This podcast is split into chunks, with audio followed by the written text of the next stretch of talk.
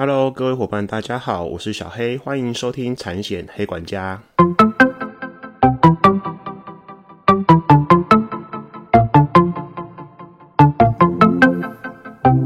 产险黑管家可以透过所有同步上架收听，不管你是 iOS 系统或是 Android 系统的手机，请搜寻产险黑管家。Hi，，大家最近还好吗？哈哈，第二季上架，小黑的产险黑管家第二季上架了，距离上一上一 EP 三十四，呃，经过了几个，又要快三个月了哈，所以第二季人家一季是做好几十集，我一季是做一集。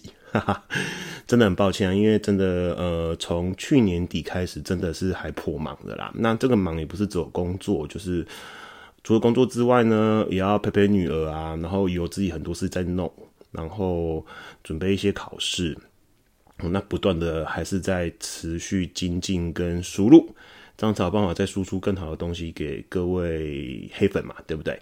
虽然。看起来这阵子我没有上架 podcast，好像也没有什么人在敲碗哦。那呃，FB 粉丝团私讯的也不多，嗯，但是其实也没关系，因为我原本创这个频道，我就是想要帮助一些想要懂产险的，不管是业务员也好，或者是你在产险公司上班的。呃，一些比较晚进的晚辈也好，我只是想要给大家一些重要的概念哦。以我以前的产险经历跟实务，所以其实我也没有说一定粉丝要冲到多少啊，而且我有并没有要立志要当一个专职的呃 podcaster 或者是 YouTuber，我并没有要想要当网红，我只是想说自己懂的一些东西可以反馈给一些想学的人，反馈给社会，那让大家知道。长寿保险是什么什么东西？这样罢了哦。所以其实 I don't care，I don't care。不过呢，就觉得这是自己很爱讲话，也还蛮喜欢讲课的，所以频道还是会做啦。只是就看我的心情要更新喽。所以嗯，如果大家还是想要听什么议题啊，或者是说想要小黑分享一下，我觉得你们还是可以适度的敲完一下，不然把我敲醒，不然我就不知道说我上上架的频率会变。会不会越来越慢哦？本来是季更新变半年更新了，哈哈哈。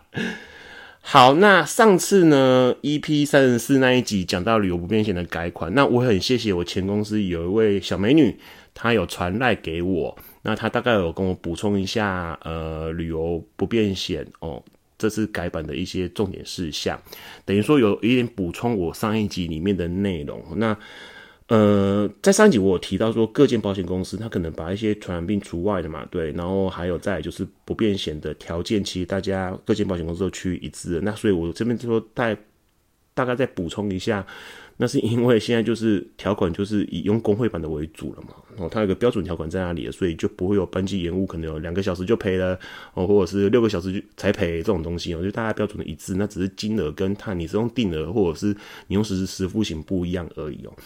所以，我相信最近应该旅游也慢慢的复出复复苏了嘛啊，所以我觉得，呃，各位业务啊，或者是你自己哈，你自己本身就是消费者，在买旅游不便险的时候，我觉得还是可以稍微比较一下啦，不要在那种明天要出发了，今天晚上才买哦。我一直认为，就是旅行险这种东西，其实越早规划越好。尤其是旅游不便险那一块，你大概要去了解懂一下，对不对？前几天又飞机被雷击，那这个会不会符合承保内容范围？大概都要去稍微了解一下。OK，好不好？那我还是谢谢呃我的前公司的旧同事那么热心哦，听完我的节目之后还给我一些反馈哦，真的很谢谢哈。他是一个核保哦，一个呃美丽的核保，美丽的核保。那我也祝他。工作可以扶摇直上，越来越顺利。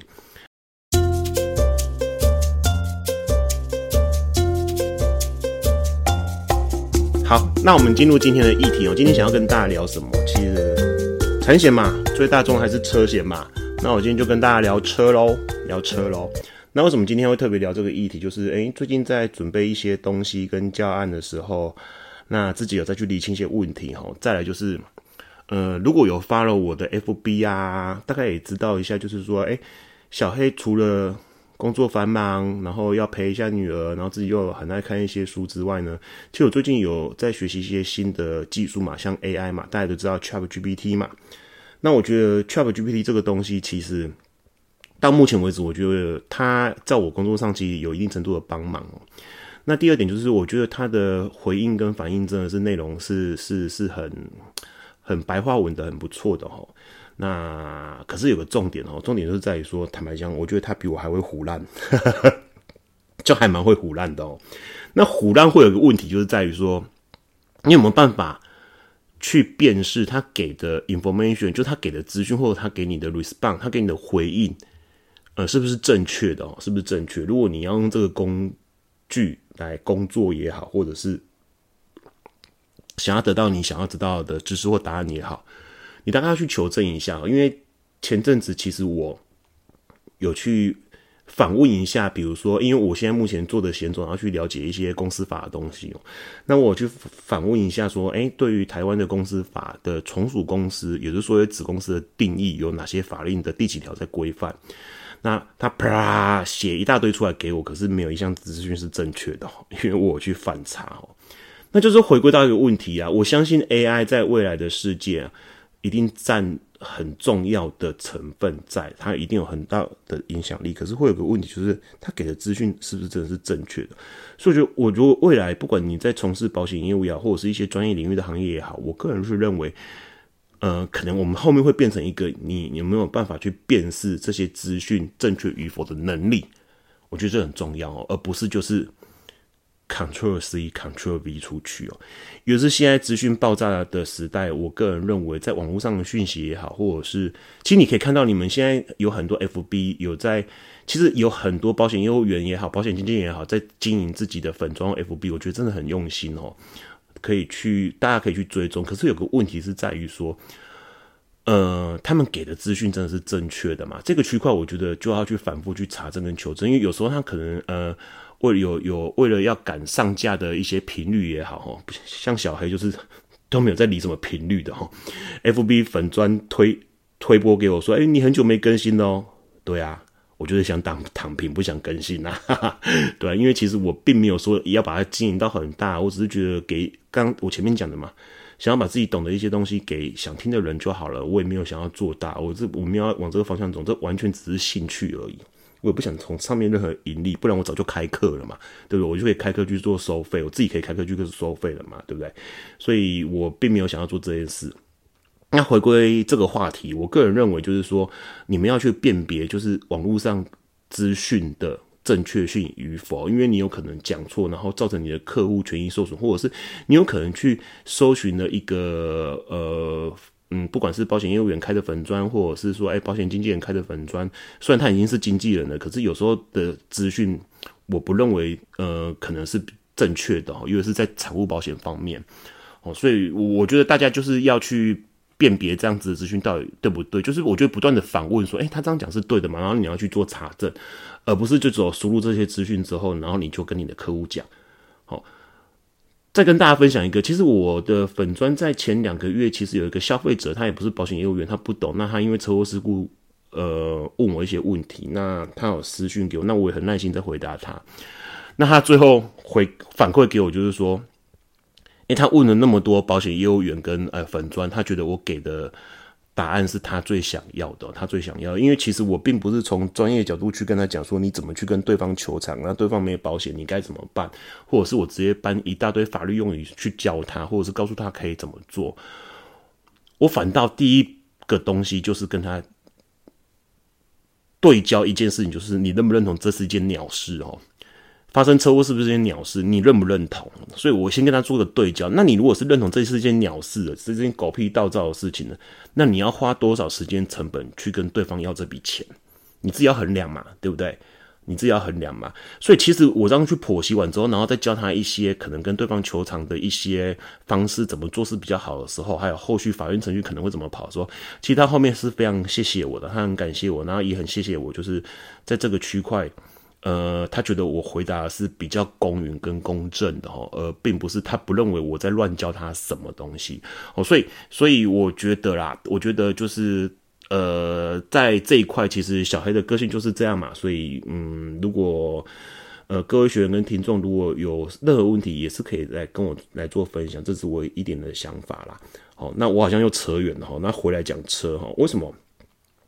因为其实啊，在产物保险的各个车险的险种，包含强制险也好，或者是任意险也好，或者车体险也好，其实你们知不知道这个车的定义到底是什么？哈，我现在讲强制险哦，因为强制险法第五条其实它有定义汽车是什么嘛。好，那呃，去年又增加了一个什么微型电动二轮车嘛，微型电动二轮车嘛。好，所以微型电动二轮车现在就是都要买投保强制险的嘛，对不对？那去年，去年呃呃，去年十一月啊，我记得是十一月。呃，改的一些办法，就是说微型电动二轮车，因为其实我们现在在路上看到很多人骑微型电动二轮车，其实速度也是很快啊，不会输一般的机车啦。哦，OK，那其实，在保险法，呃，应该不是保险法，对不起，讲错，在强制汽车保险法里面的第五条定义汽车是什么？它定义是指公路法第二条第十款规定的汽车及行驶道路之动力机械。OK OK，就是。它依照就是什么公路法第二条第十款呐，哦，有定义什么是汽车嘛，然后再就是行驶道路之动力机械。那我们先来了解一下，这我现在讲的是强制险哦。公路法第二条第十款的汽车是怎么写？指非依轨道或电力架设而以原动机行驶之车辆。第一个，它一定不是走在轨道上，也没有什么电力架设哦，然后以原动。原原动机行驶的车辆，就是他自己要有一些动力行驶的车，行驶的车哦，这是强包法规定的汽车，它依公路法第二条第十款。OK，所以我们一般来讲。像小孩以前在前公司的时候，在做呃通路的宣导，或就我的理解，或以前我在当理赔的时候，其实人家在问这个问题，我就讲很简单嘛。其实我就概括讲啊，就是一就以公务法需要领牌的嘛，有牌照的嘛，就叫做汽车嘛。那那强强暴法有有包含，这是也是机车也是包含在里面的嘛。哦，所以说我概括而论，就是要领牌照的哦，要领牌照有牌照的，OK。OK，好，这个概括而论哦。可是这样子回复不一定是正确的，不一定是正确，只是因为小黑每天被问这些问题，有时候我讲的越模糊哦，或者是我讲的越复杂哦，呃，同路的人可能没有办法那么直白的懂哦。OK，那回归到一件事情哦，呃，这是强保法定义的汽车嘛，对不对？那我们也知道说，哎，特别补偿基金，特别补偿基金。有一些规范，有一些规范哈，比如说什呃特别补偿基金，你有办你有你需你要申请的要件是什么？就是你这个有四种状况，一个状况就是事故汽车无法查救哈，坦白讲就是你跟肇事逃逸的人发生碰撞，那他逃走了，你不知道，可是强制险就是要给你一个最低的保障嘛，所以你可以去申请强制险，就对方造逃嘛。那第二个就是呃断保的。有的人强制险他可能断保，你跟他发生事故，那大家也知道强制险是叫他理赔嘛，那他断保变没有保险可以申请，好像这个区块也是特别补偿基金的申请范围嘛。那第三个就是说，哎，事故汽车未经被保险人同意使用管理之被保险汽车，哈，未经被保险人同意使用或管理之被保被保险汽车，很讲讲白很讲简单的，就是你可能遇到一些啊，你车子可能呃被切刀抢到抢夺之类而发生的嘛，OK，因为你的车子就已经被人家。呃，偷走了，那发生的车祸事故，他本来就没有经济同意嘛，所以呃，造成的受害者的伤亡，原则上特别补偿金是可以申请的嘛。那第四个是什么？事故汽车全部或部分无需订定本保险契约之汽车，也就是说，你跟依强保法规定不用买强制险的汽车撞到的话，那你是可以申请特别补偿基金的。OK。那我们再回归到强保法第五条规定的汽车嘛，我刚讲的嘛，它除了公路法第二条定义的汽车，它还有包含行驶道路之动力机械，行驶道路之动力机械。好，那大家在脑中有没有一些画面？什么到什么什么什么的交通工具，或者是什么的车叫做行驶道路之动力机械？其实我们在新闻最常看到的是什么？哦，可能一些。呃，农用车啊，拼装车啊，OK，就是有它有动力，可是它呃，而且它行驶在道路上的这样子情形，那最常见的是什么？最常见的其实是什么？堆高机、挖土机，对不对？好，那小黑反问大家一件事情：如果你今天骑机车，然后你在一般的道路上撞到了堆高机。好，大家知道堆高机嘛？前面有两个牙，两个叉子那个嘛，对不对？你们在路上有没有看过堆高机在路上走？其实有，其实有。好，如果像这样子碰撞到了，到底能不能赔？你可不可以申请特别补偿基金？它是不是定义在行驶道路之动力机械？哦，其实呢，我要跟大家大概稍微再补充一下哦，呃，汽车的范围及应订立强制汽车保险的汽车种类有哪些？其实。保局他有发一个呃韩文，有稍微去解释一下强保法汽车的范围啊，它包含什么？我刚刚讲的嘛，第五条嘛，公路法第二条第十款的汽车嘛，对。第二个行驶道路的动力机械，那它这个动力机械它有去做定义哦，指无需依赖其他车辆运送，可进自备之动力之传输系统、车轮或履带移动之机械。好，没有不用它不用其他车辆运送，它自己有动力去行走的。哦，这是叫做行驶道路之动力机械。那还有第三个，就是其他动力车辆哦，哈，其他各种非依轨道行驶、具有运输功能之路上动力车辆。可是它有不包含下面一些东西哦。我简单讲好了，下面一些东西，比如说像医疗电动代步车啊，对不对？我们以我们以前在路上看到，不是以前的，现在很多很老人家用那个医疗电动代步车，它在路上很慢，然后有点像移动神主牌这样，想要横越马路，横越马路嘛，对，那个不是。强暴法定义的汽车，好，我要先跟大家讲哦。那再就是电动辅助自行车跟电动自行车，哈，比如说我们去一些，呃，呃，一些景点呢，我们呃租借那些电动自行车，它都不是强暴法会定义的汽车的范围。OK，这是强暴法定义汽车的范围。保局有发一个韩文，再去把它做细项的分类，然后他在这个韩文下面告诉你说，应该订立，应该买强制险的汽车种类。是谁？哦，第一个就是第二条第十款的汽车嘛，没有没问题嘛，对不对？一般的汽车就是好像你像你牌照汽车就 OK 嘛。再来就是呢，哦，他照依照到安规则八十三条，向公路监理机关申请核发临时通行证之动力机械，也就是说呢，我们在路上走的动力机械，它依监理机关它的规定，它必须要去申请核发临时通行证。那哪些动力机械是需要核发临时通行证？哪些机械是不行的？好，比如说我们会来讲刚刚的堆高机，好，堆高机呢，就小黑所了解呢，它是无法核发临时通行证的。为什么？因为第一个。核发临时通行证，它有几个要素。一个要素就是你第一个，你本来就是要拿来做，大概是拿来做交通用的嘛，哦。那第二个就是说，你没办法被其他的车辆载的。其实我们在路上看到很多，比如说怪手啊，哦，挖土机啊，有没有堆高机啊，或者是说呃推土机这种机械，正常一公路接你的规定，它必须要被其他车辆载在上面，它自己不能在道路上行走。OK，那为什么一一方面为了安全问题，二方面它原来设计就不是被设计来有呃做安全交通的一些功能嘛？简单讲好了，大家可以稍微想象一下，如果你的呃方向盘哦是在这台动力机械的正中央的哦。这种几乎都不行。可你的方向盘如果是在在动力机械靠左边哦，就像我们一般汽车左驾这种概念的话，然后你又没有其他交通工具可以带的话，其实你是可以核发临时通行证的哦。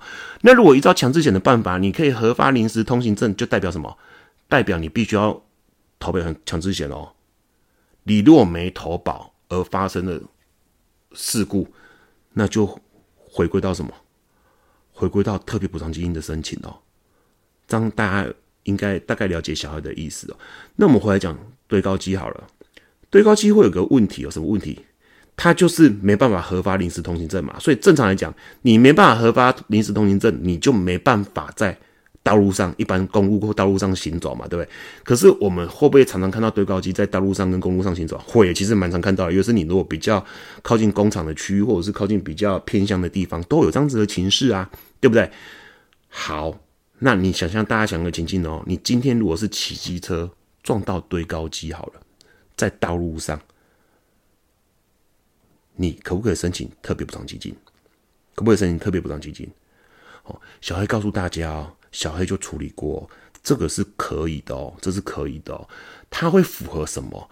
它会符合事故汽车全部或部分无需订定本保险契约之汽车。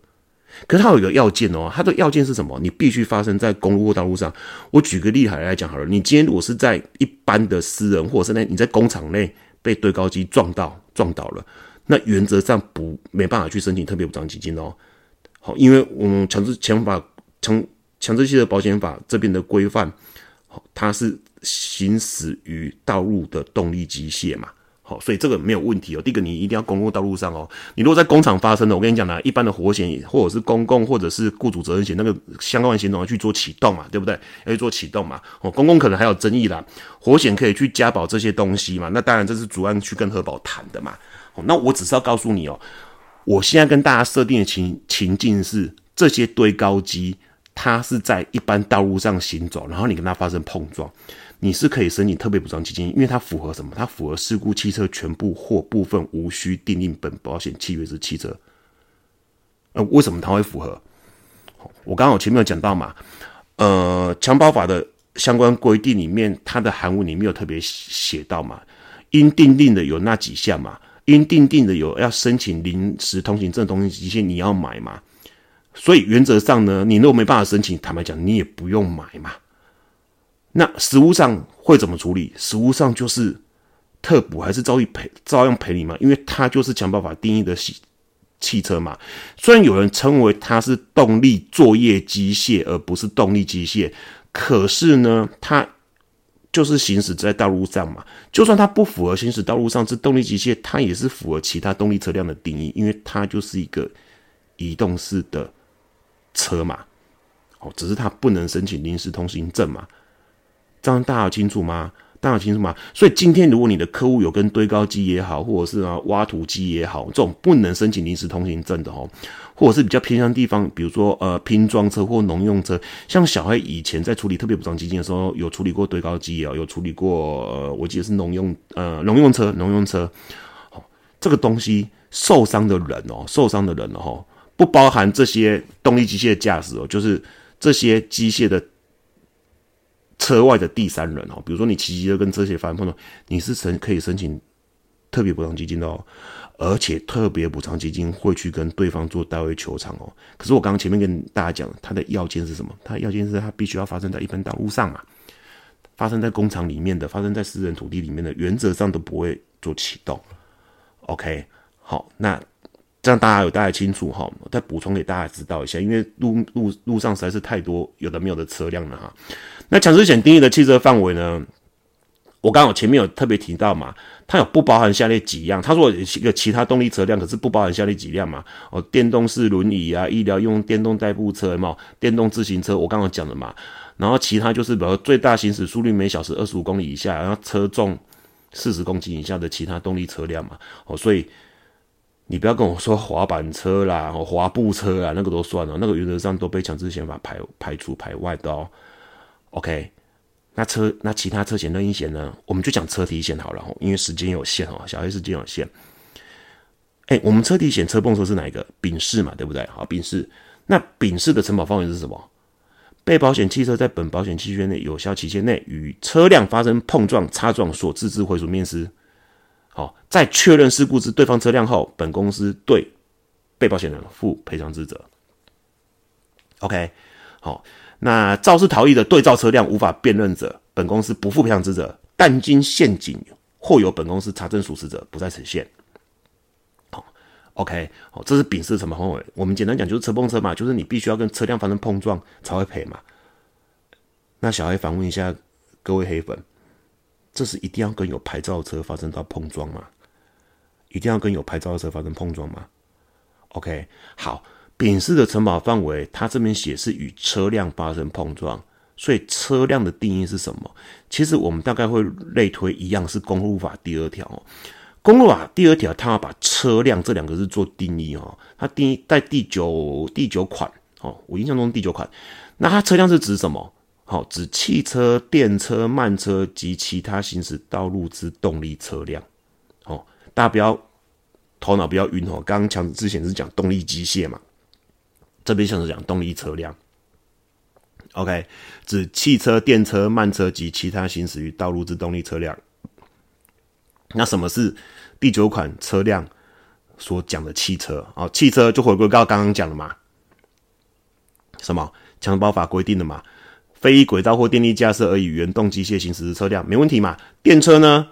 只以架线供应电力之无轨电车，无轨电车哦，大家要注意的是无轨电车哦，没有轨道的电车或依轨道行驶之地面电车，哦，有些电车是依轨道行驶，可是行驶地面的，哦，这是电车嘛，OK，好，那在慢车呢，指脚踏自行车，就一般的脚踏车嘛，哈，电动辅助自行车、电动自行车，哈，等等的。所以呢，大家有没有看这样的定义？公路法第二条，你的丙式的车辆。好我讲那么多定义了，我就问你一个很简单的：今天你的客户买丙式，或者是呃听众你自己买丙式好了，你被脚踏车撞到，你的丙式能不能启动理赔？你的丙式能不能启动？你都被脚踏车撞到，你丙式能不能启动理赔？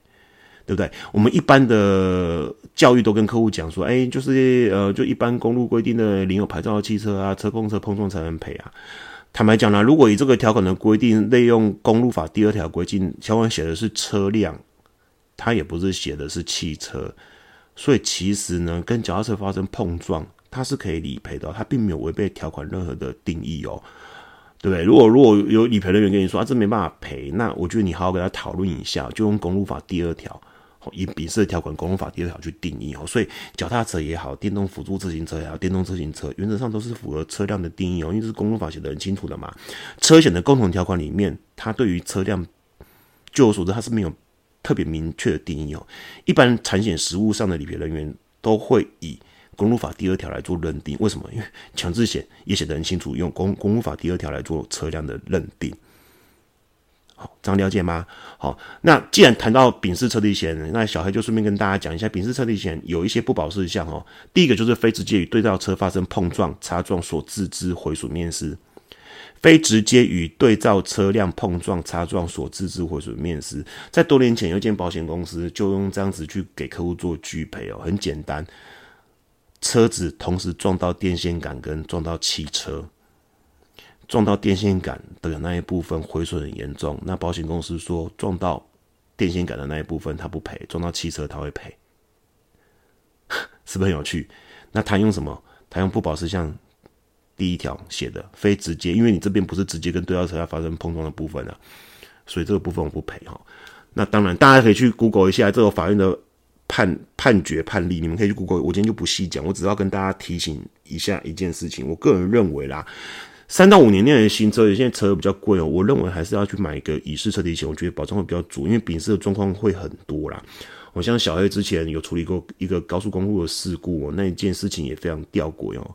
我客户来报出险之后，然后上面就写哦不明车辆，然后客户买的是丙式，可是客户的车头都烂了。大家听得懂吗？客户买的是丙式，在高速公路上发生的意外事故，可是他检查的登记三联单上面有办法写出不明车辆。那你说小孩怎么处理？对了，一整排的护栏都已经被撞毁了。那个案子其实也真的是非常经典哦。那小黑之后有空再跟跟大家聊啦。OK，好不好？今天讲的内容其实可能会比较，你们会觉得比较稍微头脑会打结，因为车实在是太多种款式跟形式啊，可能面临到的状况也很多哈。那我就单单的用呃强制险啊，特别补偿基金。定义的车，还有我们一般丙式哈，因为跟车比较有相关的的车体险就丙式嘛。哦，丙式车碰车啊，车辆的定义，就我所知，还有实物上在操作跟运作，还有我以前当过理赔有处理过的一些经验分享给各位听众。哦，希望你们嗯，你可以房屋稍微听一下，然后去对应相关的法条去了解一下。如果有任何问题，也可以私讯我的粉砖，然后大家可以做个讨论。那当然，小黑都持开放的态度啊。如果你们如果我的听众里面真的有现现职的理赔人员，或者是有很专业的保险人士在这一个区块。哦，你们认为我讲的内容，如果真的有问题、有错的，哎，真的要跟我讲哦，因为小黑也是要持续在进步。好，那因为我的内容我都有去查证过，我有上了特别补偿基金，有去了强制险的相关网站对应照法条，然后去请教一些现在的理赔人员去做确认的，我才反馈给大家。因为我一直觉得保险这个东西很奇怪哦，它就是一个类似定型化契约嘛。哦，那条款怎么写，通常通常都发生理赔事故的时候。呃，你才会去想怎么去做解读嘛，对不对？那在做教育这一块，就会有个问题，就是哎，每个人在解读所谓条款，可能有有差别有异嘛。哦，可能我觉得这样子是可以赔的，呃，同样一句话，可能我觉得可以赔的，你觉得不能赔，会有这样子的问题。那我觉得最直接的方式就是直接问产险公司的理赔人员，或者是问产险公司的核保人员对于这样子的看法，然后或者是你自己真的是当理赔有处理过的，我觉得那是最没有问题的，因为重点还是钱要赔得出去，然后客户有买到这个保障嘛，那保险公司也是合理的赔付嘛。我觉得这才是真正保险的精神哈。那因为我最近也在读很多国外英文的 wording 哦，就是英文的条款哦。其实我也发现，呃，国外也是有这样子的问题，或者是一些保险专业人士都有这样问题。所以我一直一直认为，就是说，哎，真的在学习这一块要持开放的心态，要勇于去呃探求整件事情真正实际的运作状况跟真正的呃情形是怎么样，再分享给大家。我觉得。会比较好啦，至少小孩是这样，所以我给你们的资讯，其实我都有确切去求证过。那我如果真的有求证错误，或有讲错的，或者是小孩观念有错，我真的欢迎大家可以私讯跟我讲。那我会在我在下一集再更正给大家，或者是我会再跟你好好去讨论一下，好不好？好，那今天就到这边了哦。那我希望下一集可以不要那么慢哦。那 可是呢，真的是有点忙哦。那接下来六呃下半年要准备要回学校念研究所了，应该会更忙。可是我希望回去学校念研究所之后，可以懂更懂一些有关于财务保险的东西，也是像大型企业、法人企业的一些相关保险的一些东西适应的法令，然后可以分享给各位想要学的听众，好不好？那今天就要到这边哦。那祝福大家接下来就是身体健康、平安快乐。我们下集见，拜拜。